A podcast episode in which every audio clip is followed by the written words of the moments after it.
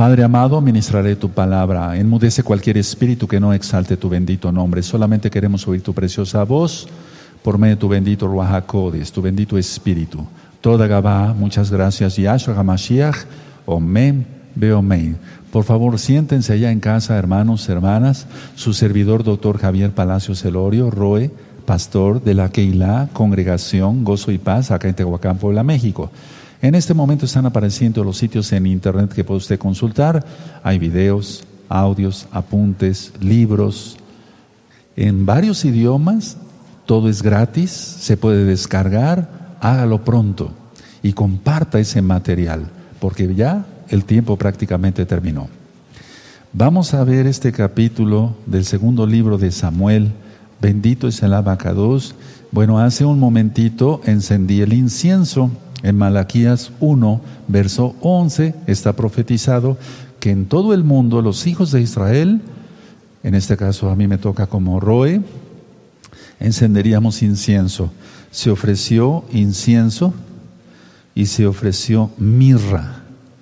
Qué hermoso y huele riquísimo.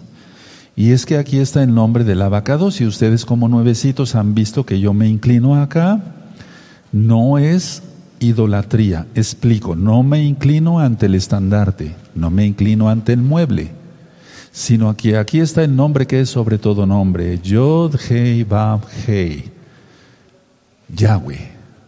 No se puede pronunciar de otra forma, hermanos. Eso es lo que yo enseño cada vez a los nuevecitos. Aquí no dice Jehová. No, pues Jehová quiere decir el destructor. Aquí no dice eso. Aquí dice Yahweh. Así se pronuncia. Por eso nosotros decimos aleluya. De Yahweh, de Yahshua. No decimos aleluje. No. Decimos aleluya, porque quiere decir que estamos exaltando al Todopoderoso. Dentro de esta caja que se llama en hebreo Aron HaKodesh, así se llama la caja en hebreo, está el Sefer Torah. ¿Qué es el Sefer Torah? El libro de la Torah, los cinco libros de Moisés. Pero nosotros, decía yo, somos Meshijín, creemos que Yahshua es el Mashiach y guardamos toda la Biblia, desde Génesis hasta Apocalipsis. ¿Y por qué tanta importancia la Torah? Porque Yahshua es la Torah viviente. Eso está en Mateo 5, 17. Él dice, no, no penséis que he venido para quitar, abrogar, abolir la Torah y los profetas. No he venido para eso, he venido para cumplir. Él nos enseñó cómo guardar Torah. Por eso Él hizo circuncisión, sus padres lo circuncidaron, bueno, al menos aquí en la tierra, ¿verdad? Él es el abacados en la, circuncisión a los ocho días, por eso él hizo Tevila, bautismo en el nombre de Yahshua Mashiach. él vino a ser ejemplo para nosotros. Ahora, en la Torah está, por ejemplo, el libro del, del Éxodo. Y en Éxodo están los diez mandamientos. Es la base de todo. Sin la Torah no podemos entender quién es Yahshua Mashiach. Porque desde el primer verso de la Biblia, desde el primer renglón de la Biblia, del Tanaj, está Aleph Tav, quien es Yahshua HaMashiach. No podríamos entender todas las profecías de Juan sobre Apocalipsis si no entendemos la Torah. El Eterno se, basa a través de sus fiestas. Y eso ya lo he ministrado, permítame dar un recordatorio bendito. Entonces por eso me inclino, porque es el nombre que es sobre todo nombre. En la oración de la Vinu, que es el Padre nuestro que tú conoces, decimos Padre nuestro que estás en los cielos, Avinu Beshmai, Yid Kadashinha, decimos en hebreo, muy exaltado es tu nombre. Entonces yo digo que soy muy eh, que es muy exaltado su nombre, yo sería un hipócrita en no siquiera inclinarme ante su nombre. Recuerden, no me estoy inclinando ante una imagen, no es idolatría. Por favor, no se vaya a confundir. Las fiestas, es que todo, todo el código de la vida humana, de la redención, está en las fiestas de Yahweh, Shabbat. Hoy estamos guardando el Shabbat, que quiere decir que damos testimonio que Yahweh es Elohim, es nuestro Elohim, es nuestro Dios, como tú lo conociste, es nuestro Elohim, lo correcto es Elohim. Porque en seis días hizo los cielos y la tierra y el séptimo día reposó. El domingo no es el día correcto de adoración De hecho, es un, es un invento del mitraísmo. Si tú ves ese estudio de la Navidad y el Año Romano, que son fiestas paganas, yo explico ahí que el mitraísmo siempre ha tenido dos días de culto. El domingo porque es el, nacimiento del sol, Natalis Solis, y el 25 de diciembre, el nacimiento de Natalis Solis y el, el dios Tamuz, y todo eso lo explico allá. Cuando hablemos de la alineación planetaria voy a dar un repaso a todo eso porque es muy importante. Todo eso es satanismo puro. Esto no. Esto es la verdad. La Torah. Aleluya. Nunca fue abolido el Shabbat. No. Pesach murió Yahshua. Eh, y en Pesach, en Hamatzot, él vivió como pan sin levadura. Bikurín, él resucitó. Aleluya. Shavuot dio su Torah. Tú lo conociste esa fiesta como Pentecostés. Yom Teruah, la fiesta de las trompetas, es cuando sucederá el rescate, el arrebato, el natsal, el jarpazo. Eh, para los creyentes en Yahshua y guardadores de su bendita Torah. Después Yom Kippur, el día de la expiación. Aunque Yahshua ya nos perdonó nuestros pecados, de hecho, pues seguimos pecando muchas veces o haciendo tonterías o errores, hay que pedirle perdón al Eterno. Aquel que diga que no peca, ese le dice a Elohim mentiroso, eso dice la Biblia. Y luego la fiesta de Sukkot. La fiesta de Sukkot significa el milenio. Y después vendrá la eternidad con Yahshua en la nueva Jerusalén. Yo de veras de corazón les invito a estudiar en este mismo canal de YouTube, Shalom 132. Y ahora que estás ya eh, viendo este video, suscríbete. Yo no monetizo los videos de YouTube, no monetizo los videos de YouTube, repito por segunda vez. Y dale el link ahí a la campanita para que te lleguen las notificaciones porque voy a estar dando unos temas bien profundos de profecía. Bueno, vamos a entrar antes del tema a la cita de protección. Con tantas cosas que están sucediendo en la tierra y todo lo que se ve venir de la gran tribulación, Vamos a, estamos viendo unas citas para los que están conectados por primera vez, sean bienvenidos, bienvenidas. En esta congregación no se hace negocio con la palabra del Todopoderoso y se ministra solamente la verdad. No mezclamos judaísmo. Yo no judaizo. Cuando dicen el doctor Palacios judaiza, no, esto no es judío. Esto es tus raíces. Lo que dice Yahshua es un mandamiento. El dejarse la barba, por ejemplo, el utilizar los zip zip ¿Sabes? Lo que tocó la mujer que tenía 12 años de sangrado fue esto de Yahshua. El borde de su manto. Aleluya. Bueno, entonces, las citas de protección es, vamos a leer esta cita y la vas a poner después en una cartulina, en una hoja, con muchos colores, como tú gustes. Lo pegas en tu dormitorio, así cuando te vayas a dormir, ves una cita bíblica, uff, y es fuego, o sea, te va a levantar el ánimo. O cuando te levantes ves otra cita bíblica y fuego, más fuego, para que pases el día muy bien. Salmo 27, verso 5. Este salmo lo leemos durante los 40 días de Teshuvah, desde, desde el primero de Lul, el sexto mes, hasta el día 10 del mes séptimo, Tisri, hasta llegar a Yom Kippur. Pero ahorita eso los nuevecitos lo van a ir aprendiendo poco a poquito, ¿verdad? Entonces, Salmo 27, verso 5. Aquí está profetizado el Natsal. Fíjense, antes, eh, eh, tú puedes ver eh, los videos de Natsal, que quiere decir rescate, arrebato, jarpazo. Aleluya. Salmo 27, verso 5 dice así: Porque Él me esconderá en su en el día del mal, me ocultará en lo reservado de su morada sobre una roca me pondrá en alto.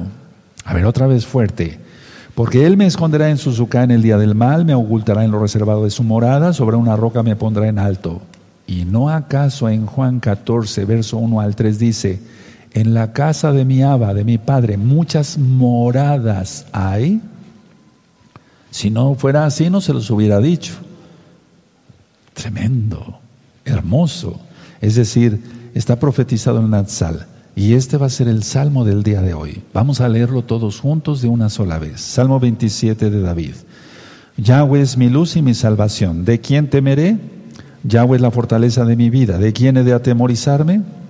Cuando se juntaron contra mí los malignos, mis angustiadores y mis enemigos para comer mis carnes, ellos tropezaron y cayeron. Aleluya.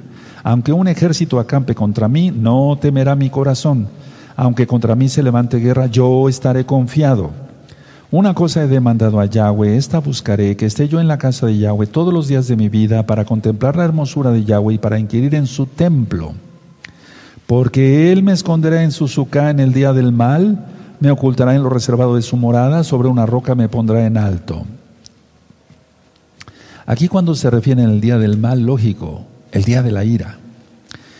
Luego levantará mi cabeza sobre mis enemigos que me rodean y yo sacrificaré en, en, su, en, su, en su Mishkan sacrificios de júbilo, cantaré y entonaré exaltaciones a Yahweh.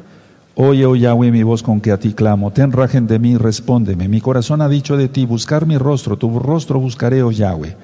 No escondas tu rostro de mí, no apartes con ira a tu siervo, mi ayuda ha sido. No me dejes ni me desampares el ojín de mi salvación. Aunque mi padre y mi madre me dejaran, con todo Yahweh me recogerá. Enséñame, oh Yahweh, tu camino y guíame por senda de rectitud a causa de mis enemigos. No me entregues a la voluntad de mis enemigos, porque se han levantado contra mí testigos falsos y los que respiran crueldad. Hubiera yo desmayado si no creyese que veré la bondad de Yahweh en la tierra de los vivientes. Aguarda a Yahweh, esfuérzate y aliéntese tu corazón.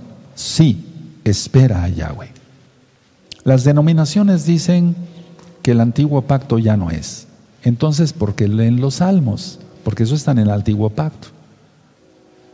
Pero ya lo he ministrado muchas veces, solamente quieren el, el mandamiento del diezmo.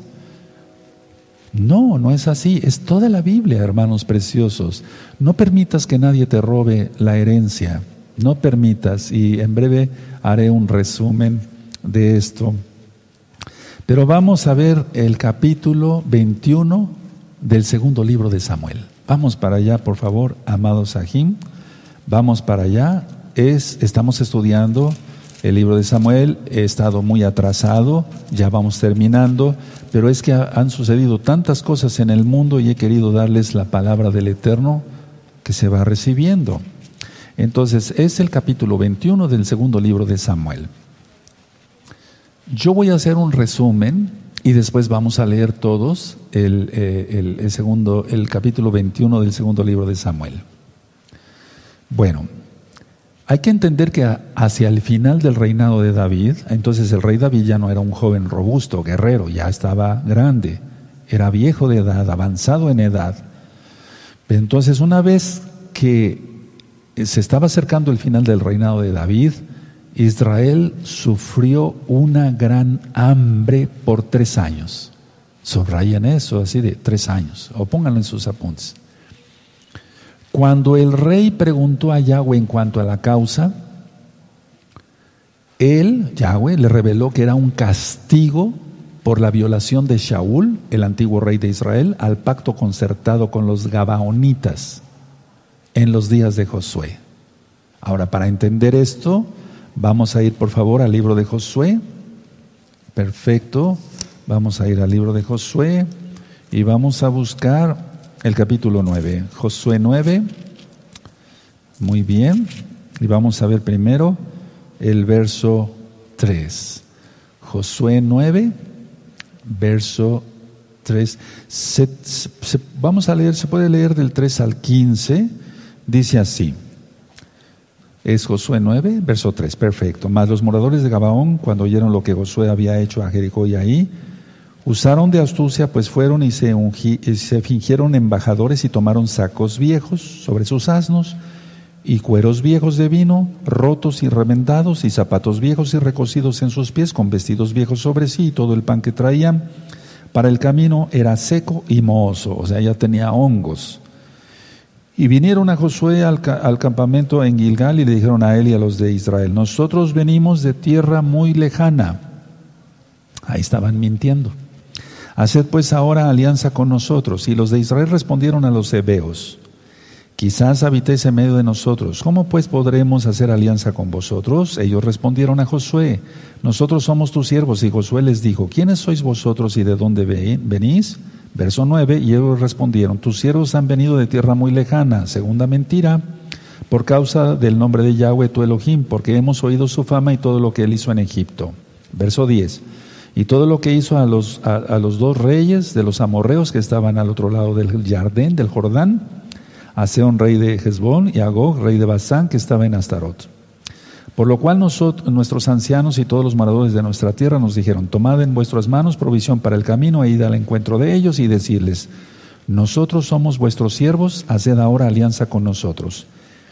Verso 12, este nuestro pan lo tomamos caliente de nuestras casas para el camino el día que salimos para venir a vosotros, y él aquí ahora ya seco y mozo. Tercera mentira. 13, estos cueros de vino también los llenamos nuevos. Otra mentira. Cuarta, helos aquí ya rotos. También estos nuestros vestidos y nuestros zapatos estaban ya viejos a causa de lo muy largo del camino. Quinta mentira, o ya no sé cuánto va de mentiras, ¿verdad? 14. Y los hombres de Israel tomaron de las provisiones de ellos y no consultaron a Yahweh. A ver, la enseñanza vamos a empezar por ahí.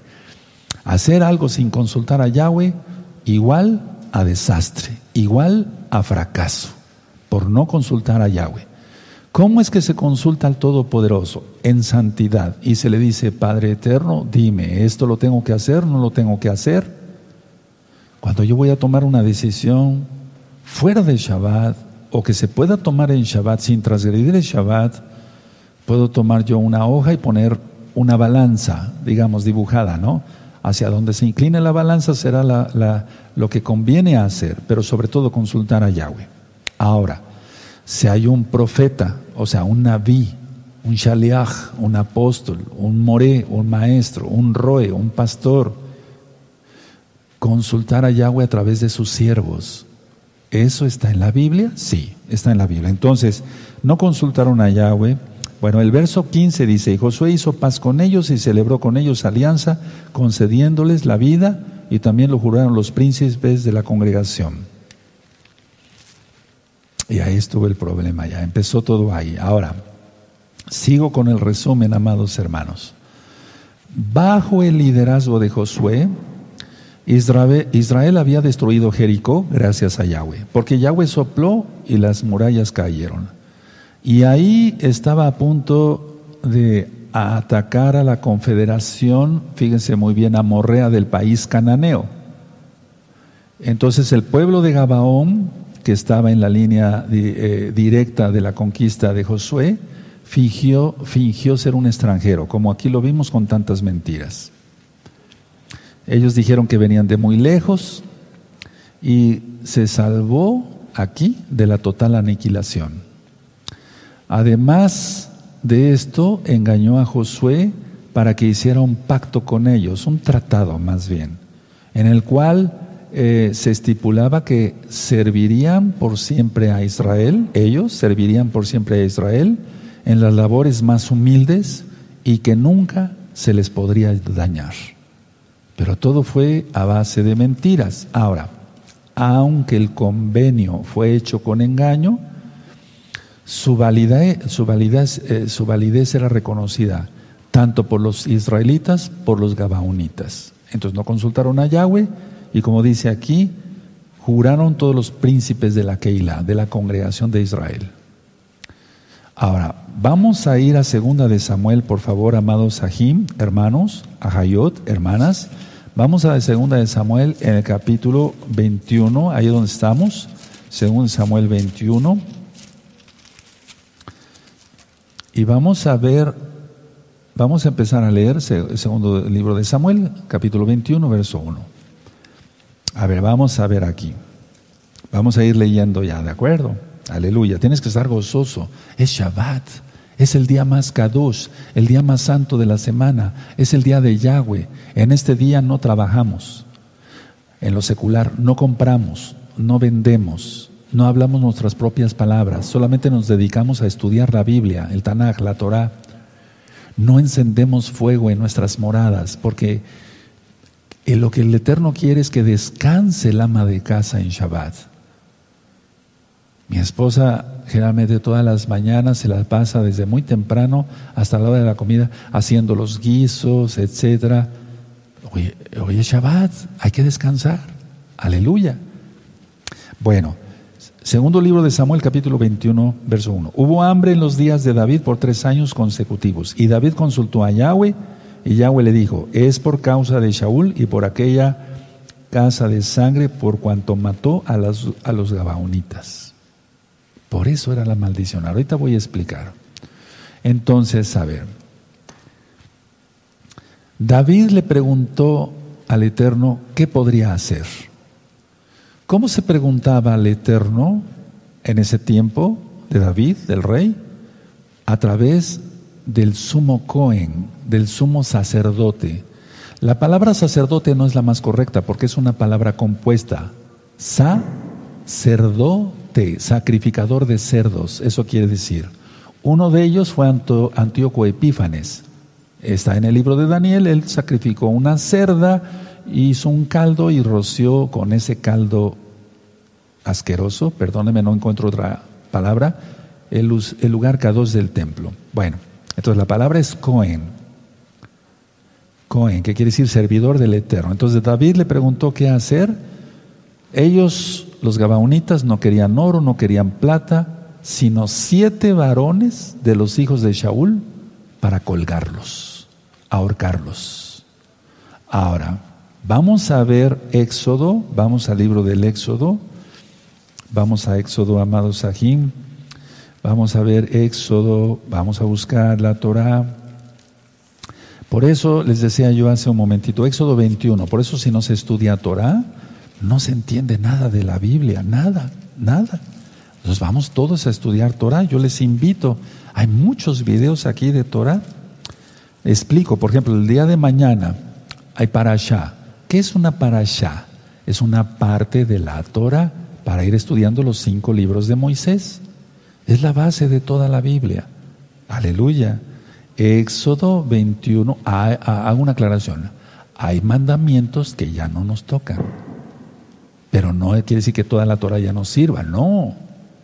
Entonces, a ver, el único sacrificio, así, el único y perfecto sacrificio es el de Yahshua HaMashiach, ¿de acuerdo? Para la salvación. Su sangre bendita cayó sobre el arca, sobre el propiciatorio. Y es que quisiera yo contarles tantas cosas. Miren, el arca está escondida en el monte de los olivos. Cuando iba a llegar Nabucodonosor, llevaron el arca a través de un túnel. Está el estaba el templo en el monte de Zion y, ahí la llevaron a esconder rápido. Pero el eterno Yahshua fue colgado en el madero ahí, en el monte de los olivos. De esto todo ya hay muchas, muchos, muchos más capítulos, muchos eh, videos. Entonces él, las piedras dice que se partieron, ¿verdad? Se partieron las piedras y la sangre fluyó de Yahshua cayó hasta donde está escondida el arca. Bendito es el abacados. Por eso todos los sacrificios que haga el hombre y mate corderos y todo eso son abominables ante los ojos del Eterno. El único sacrificio, así, el único y perfecto sacrificio es el de Yahshua HaMashiach. Pero eso no quiere decir que ya no guardemos el Shabbat. No, pues es un mandamiento. Estamos gozosos y felices. A ver, digan un aleluya allá en casa. Aleluya, eso. Y estamos gozosos porque Shabbat estamos cumpliendo su día, estamos dando testimonio que Yahweh es el creador de cielos y tierra. Porque repito, en seis días hizo el cielo y la tierra, todo lo que en ello hay, y el séptimo día reposó. No dice que el domingo, el domingo es del mitraísmo. Bueno, Éxodo 21, verso 23. Éxodo 21, verso 23. Mas si hubiere muerte, entonces pagarás vida por vida, ojo por ojo, diente por diente, eh, eh, diente, mano por mano, pie por pie, quemadura por quemadura, herida por herida, golpe por golpe. Ahora esto no se le, no se le muchos no le entienden. No está diciendo el Eterno, si a ti te sacaron un ojo, tú ve y saca el ojo, el ojo del otro. No, era una compensación monetaria y aproximada. Porque ¿qué valor tiene un ojo? Por eso Yahshua Hamashiach dice, oísteis que fue dicho, ojo por ojo, diente por diente, mas yo os digo, no quiere decir, no está diciendo el Eterno, a ver, la Torah está mal, no, porque Él es la Torah viviente. No está diciendo eso, sino está diciendo que ya la tradición judía había tergiversado todo y decía, bueno, si a mí me dan un golpe, yo doy otro golpe. No, eso no dice aquí. Es en cuanto a lo monetario. Entonces, dice el 26, si alguno hiriere el ojo de su siervo o del ojo de su sierva y lo dañare, le dará libertad por razón de su ojo. ¿Ya te das cuenta? Bueno, y podíamos seguir leyendo cantidad, pero la, la cuestión está que, que, que no es sacar el ojo del otro. No, no, no, no, no, no. El eterno Yahshua nos vino a enseñar realmente lo que dice la Torah, porque las tradiciones han hecho un revoltijo. Bueno, ahora, volviendo a, lo que estamos en el capítulo 21. Para empezar, uno, David reconoció que la demanda de los Gabaonitas al pedir siete varones era justa. Dos, pero también recordó él la promesa que había hecho a Jonathan, el hijo del rey Saúl, que siempre se perseveraría su simiente. A ver, vamos a primera de Samuel. Ahora vamos a primera de Samuel. Entonces, él estaba en un conflicto, pero lo supo resolver gracias a Yahweh. Entonces, primera de Samuel, en el capítulo 20, si ustedes recuerdan, esa fue una promesa Primero Samuel, capítulo 20, en el verso 15 y 16, dice así, ¿lo tienen? Primer libro de Samuel, capítulo 20, verso 15 y 16. Y no apartarás tu compasión, tu misericordia, tu compasión de mi casa para siempre. Cuando Yahweh haya cortado uno por uno los enemigos de David de la tierra, no dejes que el, hombre de, el nombre de Jonathan sea quedado, quitado perdón, de la casa de David. Así hizo Jonatán pacto con la casa de David, diciendo, requiéralo Yahweh de la mano de los enemigos de David. Entonces, decía yo, decía, perdón, decía yo, aquí el rey David sabía que era justa la petición de los Gabaonitas, dos, pero también él dijo, bueno, yo no puedo entregar a Mefiboset, porque es hijo de Jonathan, y entonces ahí acabaría la simiente de Jonathan y yo faltaría mi palabra. Estoy parafraseando lo que siento, sin duda, lógico, por lo que dice eh, eh, la Biblia. ¿Qué hizo David? Como número tres, David perdonó a Mefiboset, hijo de Jonathan. Y como número cuatro, dio para que fueran ejecutados a Armoni, a otro Mefiboset, porque es donde aquí ha habido confusión, hijos de Shaul que tuvo con su concubina Rispa. Vamos a segunda de Samuel, capítulo 3. En segundo de Samuel, capítulo 3. Entonces no dio a Mefiboset, hijo de Jonathan, sino a otro Mefiboset. Segunda de Samuel, en el segundo libro de Samuel 3, en el verso 7. Dice así: Y había tenido Shaul una concubina que se llamaba Rispa, hija de Aja, y dijo Isbosed a Abner, ¿por qué te has llegado a la concubina de mi padre? Bueno, pero lo que creo es que eh, demostrar que sí tuvo una concubina el rey Shaul. Ahora, vamos ahí otra vez a segunda de Samuel, el segundo libro de Samuel, capítulo 21, y vamos a leer ya de corrido. Segundo libro de Samuel, capítulo 21. Hubo hambre en los días de David por tres años consecutivos y David consultó a Yahweh y Yahweh le dijo, es por causa de Shaul y por aquella casa de sangre por cuanto mató a los Gabaonitas. Entonces el rey llamó a los Gabaonitas y les habló. Los Gabaonitas no eran de los hijos de Israel, sino del resto de los amorreos a los cuales los hijos de Israel habían hecho juramento, pero Shaul había procurado matarlos en su celo por los hijos de Israel y de Judá. Verso 3. Dijo pues David a los Gabaonitas, ¿qué haré por vosotros o qué satisfacción os daré para que bendigáis la heredad de Yahweh? Y los Gabaonitas le respondieron, no tenemos nosotros querella sobre plata ni, ni sobre oro con Shaul y con su casa, ni queremos que muera hombre de Israel. Y él les dijo, lo que vosotros dijereis, haré. 5. Ellos respondieron al rey, de aquel hombre que nos destruyó y que maquinó contra nosotros para exterminarnos sin dejar nada de nosotros en todo el territorio de Israel. Dénsenos siete varones de sus hijos para que los ahorquemos delante de Yahweh en Gabá, de Shaul, el escogido de Yahweh, y el rey dijo, yo los daré, porque reconoció que era justa. Esto vino de parte del Eterno, no era porque el rey David se le hubiera ocurrido. Verso 7. Y perdonó el rey a Mefiboset, hijo de Jonathan. Eso es importante subrayarlo, amados hermanos, hermanas, Agina Hayot, hijo de Shaul, por el juramento de Yahweh que hubo entre ellos, entre David y Jonathan, hijo de Shaul, y ya leímos dónde está. Verso 8. Pero tomó el rey a dos hijos de Rispa, hija de Aja, los cuales ellos habían tenido, de Shaul, Armone y Mefiboset, y a cinco hijos de Mical. A ver, subraya aquí Mical, por favor, subraya Mical. Y este es un error en muchas Biblias. Por favor, mucha atención porque dice que Mical murió sin hijos. Entonces, a ver, vamos a aclarar esto. Hija de Shaul, los cuales ella había tenido de Adriel, hijo de Abrisalí, eh, Mejolatita. Bueno, entonces no dice Mical, dice Meraf, Meraf, M-E-R-A-V, dice Meraf, no dice Mecal. Aquí hay un error, pues yo diría bastante delicado en las traducciones.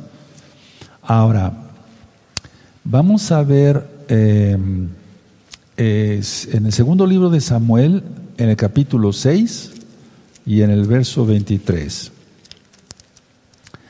6.23, búsquenlo por favor, los espero. Es ahí en el mismo libro, segundo libro de Samuel, capítulo 6, verso 23. Sí, perfecto. Dice así, y Mical, hija de Shaul, nunca tuvo hijos hasta el día de su muerte. Entonces, no dice ahí eh, Mical, sino Meraf. Bueno, ahora quiero llevarlos eh, al libro primero de Samuel, en el capítulo 18, por favor, primero de Samuel 18, vamos para allá, primer libro de Samuel, capítulo 18, en el verso 19. Y aquí está Meraf, que es la que debería de decir en el verso que ya vimos.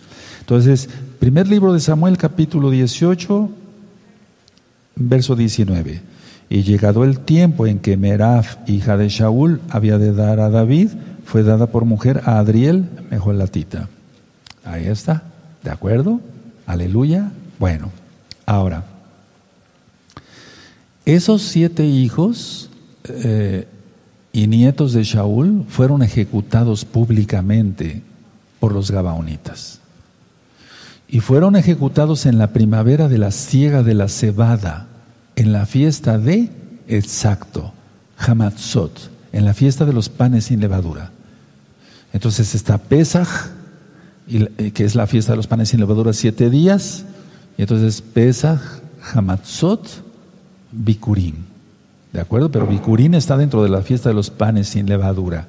Busquen todas esas fiestas en este mismo canal de YouTube, Sharon 132 Pesach, Hamatzot, bueno, antes decíamos Hamatzah o Hamatzah, Hamatzot, Bikurim, Shavuot, Yom Teruah, Yom Kippur y Sukkot.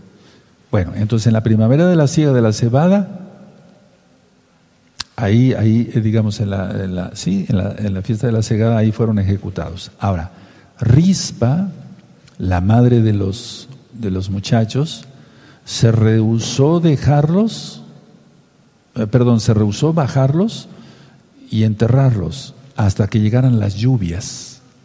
Entonces la maldición sería rota de parte del Eterno, porque había terminado y entonces sus cuerpos podían descolgarse y enterrarse. Ahora, la Torah, mucha atención porque sé lo que están pensando muchos. La Torah especifica que un cuerpo colgado de un madero debe bajarse antes del anochecer. Pero eso es ah, por crímenes personales.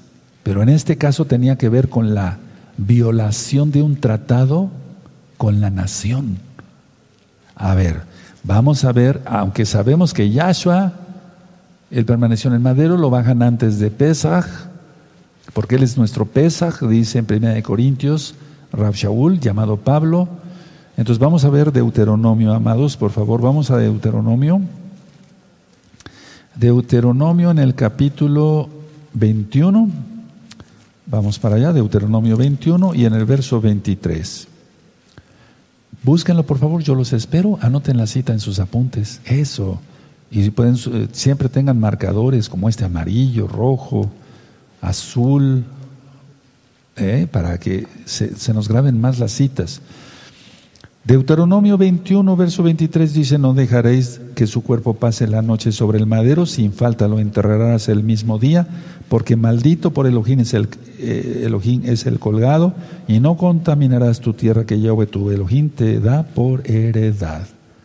Entonces, ciertamente sí, la Torah especifica que un cuerpo colgado de un madero debe bajarse antes del anochecer. Pero aquí se refiere la Torah a crímenes, crímenes personales. Y es que los fariseos de aquel tiempo, el Sanedrín menos em, dos varones, Nicodemo y eh, perdónenme con tantos datos en la cabeza, ahorita les recuerdo el otro, José de Arimatea, Joseph de Arimatea, ellos pues no fueron, tuvieron nada que ver con la muerte de Yahshua. Pero Yahshua dio su vida, nadie lo mató. Eso dice él. Yo doy mi vida por muchos. Nadie me la quita, yo la doy. Entonces ese invento también que los judíos fuimos los que matamos a Yahshua, pues no, no es así, no es así. Ahora, sin embargo, ciertamente el pueblo, o sea, aquí lo atribuyeron como, como un crimen personal, etcétera, etcétera. Todo eso está explicado en el tema de Pesaj. Bueno, entonces esta violación a este tratado que habían hecho con los Gabaonitas provocó la ira de Yahweh y entonces no solamente hacia el rey David, sino a toda la nación, porque estamos viendo que hubo hambre, entonces no había lluvia, o sea, no había lluvia y eso requería una venganza, recuerden que de Yahweh es la venganza, no del hombre, requería una venganza de naturaleza pública y prolongada. Cuidado con caer en manos del Elohim vivo, eso dice Hebreos capítulo 10. Bueno, después de esta acción, Yahweh, Elohim, fue propicio a la tierra. Ahora, entendemos claramente desde el verso 15 al verso 22 que David ya no era un guerrero joven, robusto, como en el pasado, sino que había envejecido y se encontraba ya muy débil. Entonces vamos a leer otra vez, vamos para allá a, a, segundo de Samuel, capítulo 21, amados. Sí, perfecto. Entonces sí, eh, eh, recuerden que no es eh, Mical, sino Meraf. Bueno, entonces en, en el segundo libro de Samuel, capítulo 21, en el verso 9 y los entregó en manos de los Gabaonitas y ellos los ahorcaron en el monte delante de Yahweh y, y así murieron junto a aquellos siete, eh, juntos aquellos siete, los cuales fueron muertos en los primeros días de la siega, al comenzar la siega de la cebada. Por eso yo, si tú ves los videos de Hamatzot, presenté una gavilla que prepararon aquí los amados ancianos, y entonces yo la, eh, la presenté, es gavilla de cebada, gavilla de trigo, se presenta en Shavuot. Verso 10, entonces Rispa, hija de Aja, tomó una tela de silicio y la tendió para sí sobre el peñasco, desde el principio de la siega hasta que llovió sobre ellos agua del cielo y no dejó que ningún ave del cielo se posase sobre ellos de día, ni, las, ni fieras del campo de noche. Y fue dicho a David lo que hacía Rispa, hija de Aja, concubina de Shaul. Entonces David fue y tomó los huesos de Saúl y los huesos de Jonathan, su hijo, de los hombres de Jabes de Galad, que los habían hurtado en la plaza de Betzán, ¿se acuerdan? Eso ya lo estudiamos, donde los habían colgado los filisteos, cuando los filisteos mataron a Saúl en Gilboa. E hizo llevar de allí los huesos de Saúl y los huesos de Jonathan, su hijo, y recogieron también los huesos de los ahorcados. Si tú tuviste la oportunidad de ir a Israel, cuando yo estuve allá en Israel, aunque fue muy poco tiempo, fue un viaje, pero más que rápido, pero bien aprovechado, nosotros pasamos por todos esos lugares y es tan interesante. Está uno en otro planeta, es un decir. Es una sensación muy especial, muy especial, de pasar en esos lugares y aquí, aquí hubo esto y aquí esta escena bíblica y aquí esto es. Pero pronto estaremos en Israel. Aleluya. Pronto estaremos en Israel y sobre eso quiero hablar un, poquito en breve. Bueno, ahora eh, el rey David, como ya estaba más cansado, más anciano, más viejo, más, más envejecido, pues ya no lo dejaron salir a la batalla, le prohibieron, tú eres la luz de Israel, si sales con nosotros y te matan, se acaba la luz. Entonces siempre el Eterno ha permitido que haya varones ungidos que sean luz. Así que procurémonos, procura a tu roe allá, a los ancianos, procúrenlos. Y de veras que los roim, los pastores, demos buen testimonio que debemos de ser luz para otros, no piedra de tropiezo. No exprimir a las almas como en las denominaciones, o sea, tenemos que ser bendición para las almas. Bueno, dice el verso 14, y sepultaron los huesos de Shaul y los de su hijo Jonathan en tierra de Benjamín, en Sela, en el sepulcro de Sí, su padre, hicieron todo lo que el rey había mandado, y el fin fue propicio a la tierra después de esto. Y dice el verso 15, volvieron los filisteos a hacer la guerra a Israel otra vez como hasta ahora. Y descendió David y sus siervos con él y pelearon con los filisteos y David se cansó. Subrayen eso, y David se cansó. Porque ya estaba más grande, ya estaba más viejo. Aunque su espíritu no, pero ya los años van alcanzando. Entonces, dice el verso 16, Eisbisi Benov, uno de los descendientes de los gigantes, Aquí se habla de gigantes cuya lanza pesaba 300 ciclos de bronce. Tremendo, ¿no? 3.4 kilogramos, supónganlo ahí en, en su Biblia o en sus apuntes. 3 kilos y medio, pues no es cualquier cosa, eso era la punta de la lanza. Y quien estaba ceñido con una espada nueva trató de matar a David. ¿Se dan cuenta? Él ya no era un guerrero fuerte.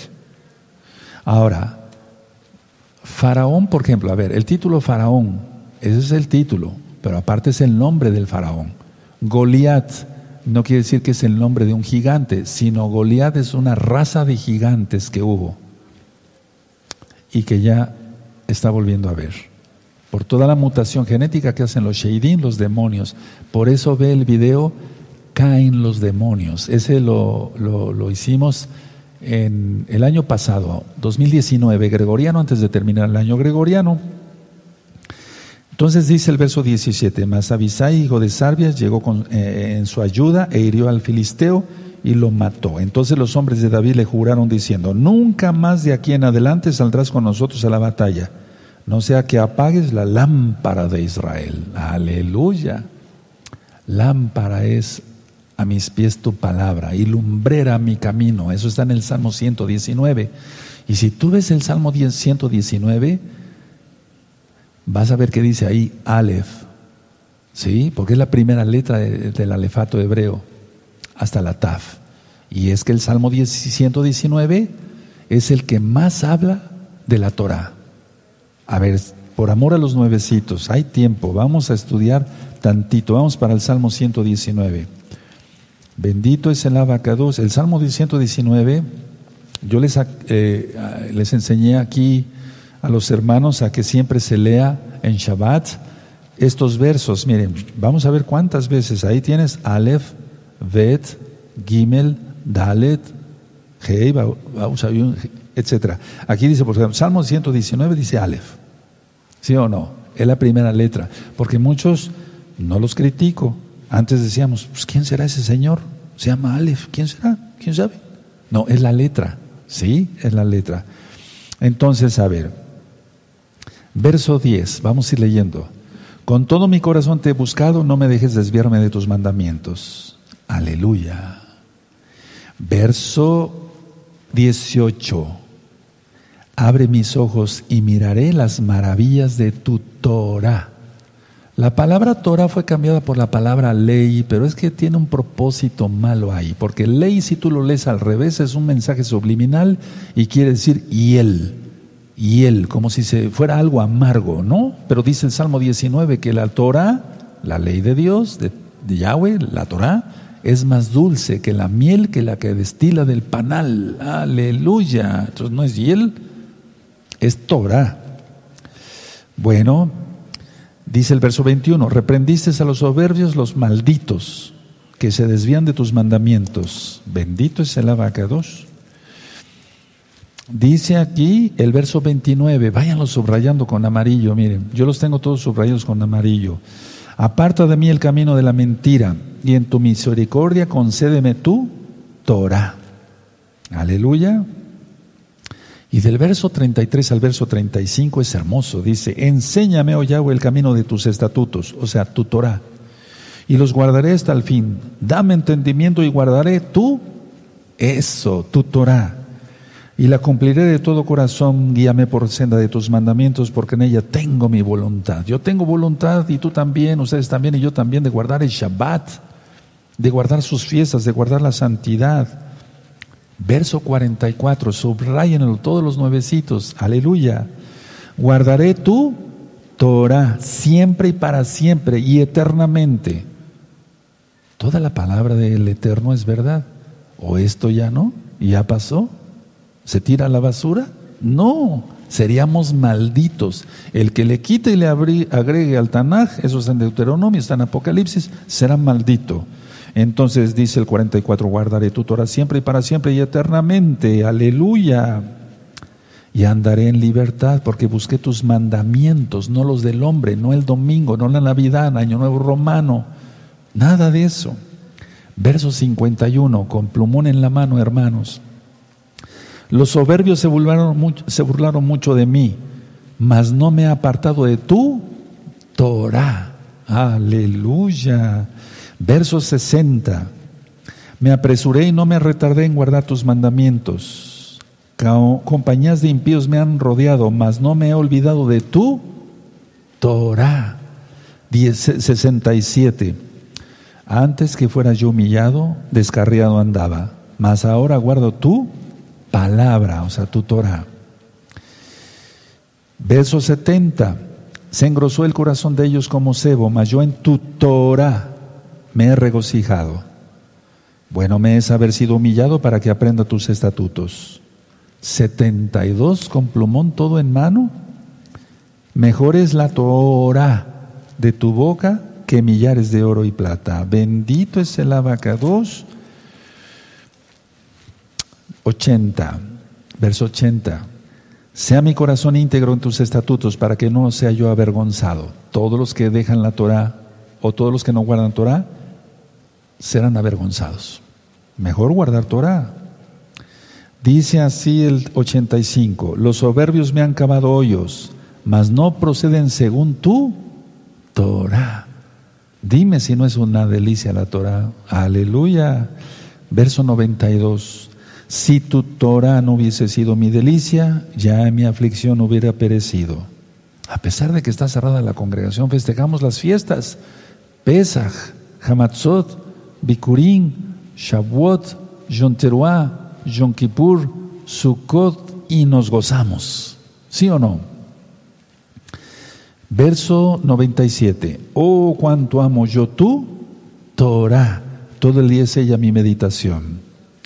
Verso 105, lámpara es a mis pies tu palabra y lumbrera mi camino, porque es la Torah. Verso 109, mi vida está de continuo en peligro, mas no me he olvidado de tu Torah. Verso 113, aborrezco a los hombres hipócritas, mas amo tu Torah. Aleluya. Verso 136. Ríos de agua descendieron de mis ojos porque no guardan, guardaban tu Torah. Y sí, los creyentes en Yahshua Mesías lloramos porque la gente no quiere nada de la Torah. Prefiere, prefiere el libertinaje de Roma y de Grecia y de todo eso. Verso 142, tu justicia es justicia eterna y tu Torah la verdad. ¿O ya no? ¿Ya pasó? Claro que no.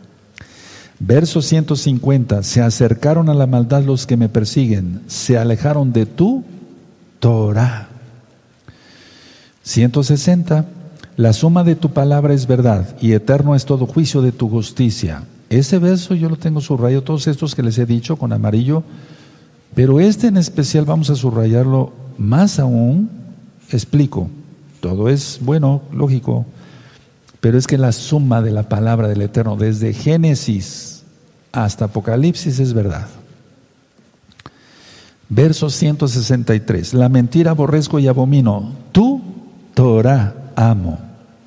Verso 165. Mucha paz tienen los que aman tú, Torah. ¿O me ves cara de amargado? No, ¿verdad? Aleluya. A veces vengo cansado, no sé, X, pero no amargado, no. Bendito es el abacados. Verso 174. He deseado tu salvación, oh Yahweh, y tu Torah es mi delicia. ¿O no? Aleluya, este ya se estaba borrando, mejor le damos una buena subrayada. Torah, Torah. ¿Qué es la Torah? Los cinco libros de Moisés. Pero es que ahí está profetizado que vendría el Mesías, Yahshua, uff, todo. Bueno, después de este repaso, entonces volvemos al capítulo 21 del segundo libro de Samuel. Entonces decía yo que Goliat no es el nombre del gigante, sino Goliat, raza de gigantes. Y hay unos videos, son dos videos, aquí en este mismo canal de YouTube, Shalom 132, los gigantes. puedes poner en la búsqueda eh, gigantes, gozo y paz, doctor Palacios, y ahí te aparecen rápido los videos, ¿de acuerdo? Entonces, había uno que se llamaba Lachmi, eh, y bueno, vamos a Primera de Crónicas para entender esto. Primera de Crónicas 20, vamos a Primera de Crónicas 20, amados. Busquen esos videos de los gigantes, son interesantes. Primera de Crónicas 20, versos 5, dice así. Primera de Crónicas 20, si lo tienen. Perfecto. Verso 5. Volvió a levantarse guerra contra los filisteos y el Hanán, hijo de Yair, mató a Lachmi, hermano de Goliat, Geteo, el asta de cuya lanza era como un rodillo de telar. Y volvió a haber guerra en Gad, donde había un hombre de grande estatura, el cual tenía seis dedos en pies y manos, veinticuatro por todos, y era descendiente de los gigantes. Este hombre injurió a Israel, pero lo mató Jonathan, hijo de Simea, hermano de David. Esos eran descendientes de los gigantes en Gad, los cuales cayeron por mano de David y de sus siervos. Entonces hubo varios Goliat, no nada más uno solo, ¿de acuerdo? Uno muerto por David, el otro por el Hanán, etc. Bueno, y es que algunos han confundido que el Hanán es David, o era David, pero no, era un siervo de David. Otro en Gad, y fue muerto a manos del sobrino de David, ya lo vimos aquí, Jonathan, cuyo nombre le fue puesto en recordatorio por el, por, el, rey David, por el hijo de Shaul, digamos, o sea, por amor a él. Ahora, eso terminó con los gigantes, pero vean esos videos de los gigantes y van a ver cómo caen los demonios, ese video, y ya hay otra vez gigantes. De por sí yo como médico eh, pasé muchísimos partos, y también hice cesáreas. Entonces, eh, nacían niños con seis dedos, en una mano, en la otra mano, en los dos pies, etcétera. Pero ahora hay otra vez gigantes. Eso, eso se debe a mutaciones genéticas. De por sí hay dos enfermedades, y lo explico en el video de los gigantes. Hay una enfermedad que se llama gigantismo, y bueno, hay otra que se llama eh, acromegalia, pero la idea es que esto no, o sea, esto es totalmente demoníaco.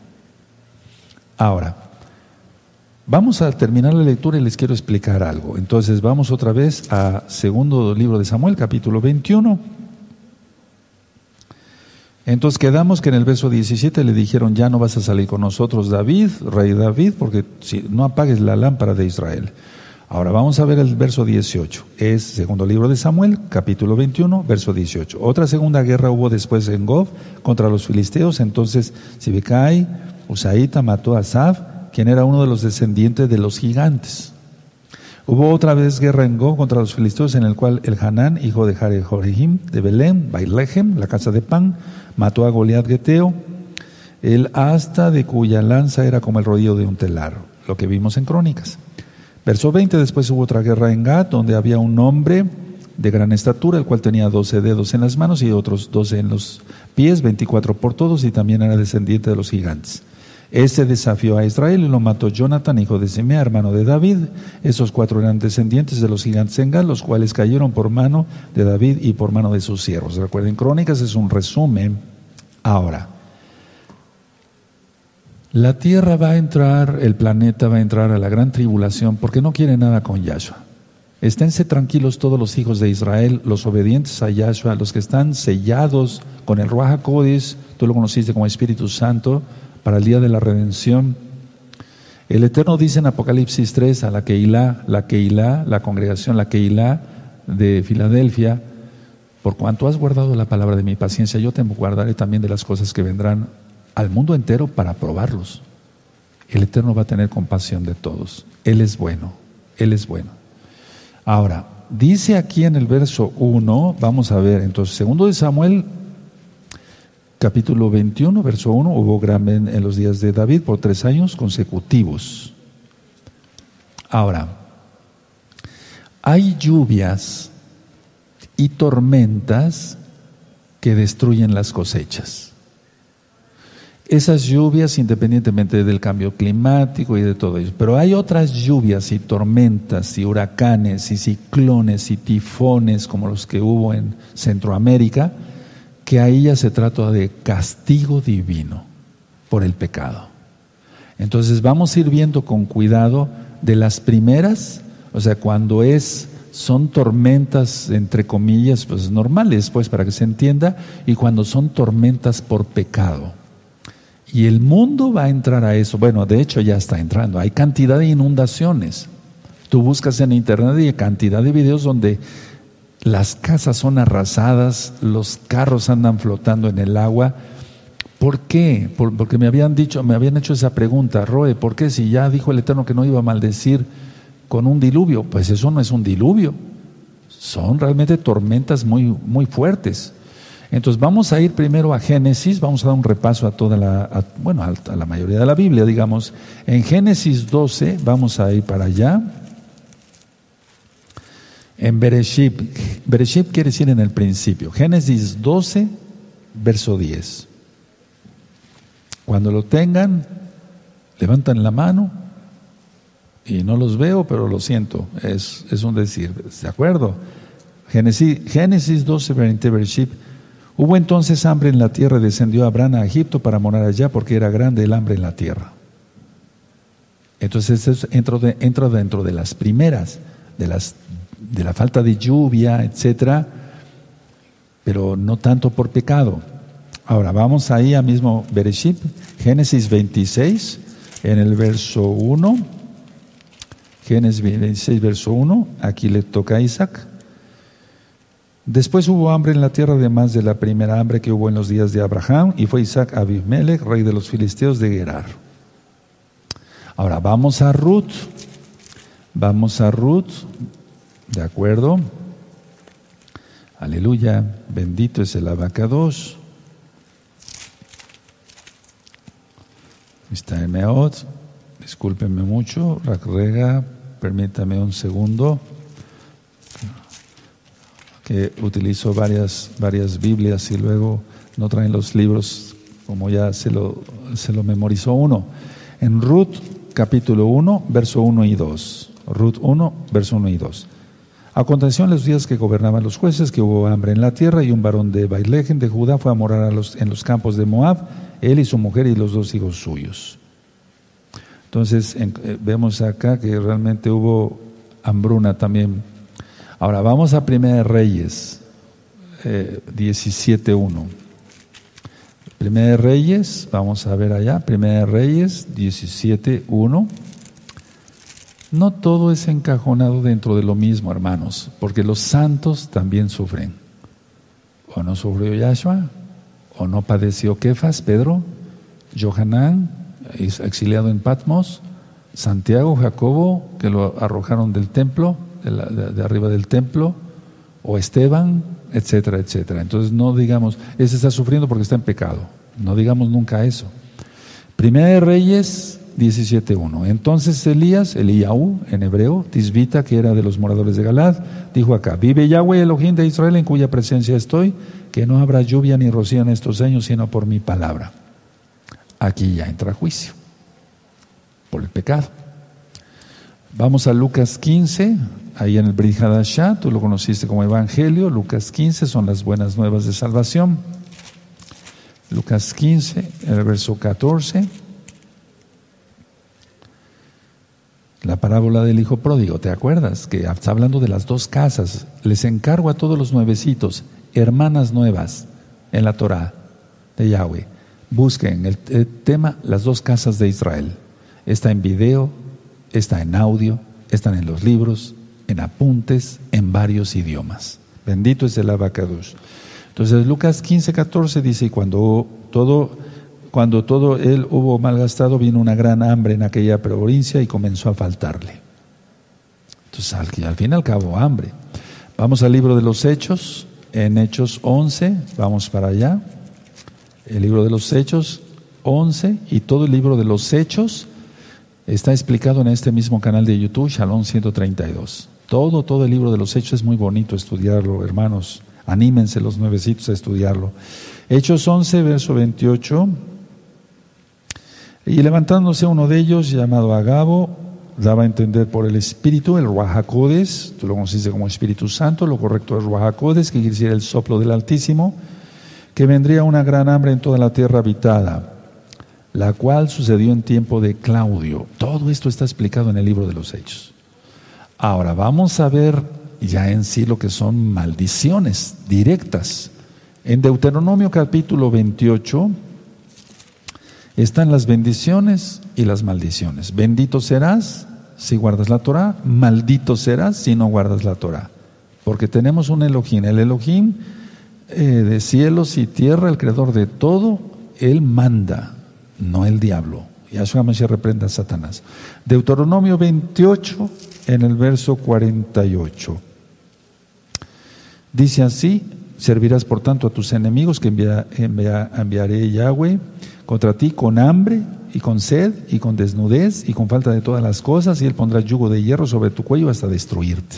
Para todos aquellos que no guardaban la Torah y que no guardan Torah, cuidado.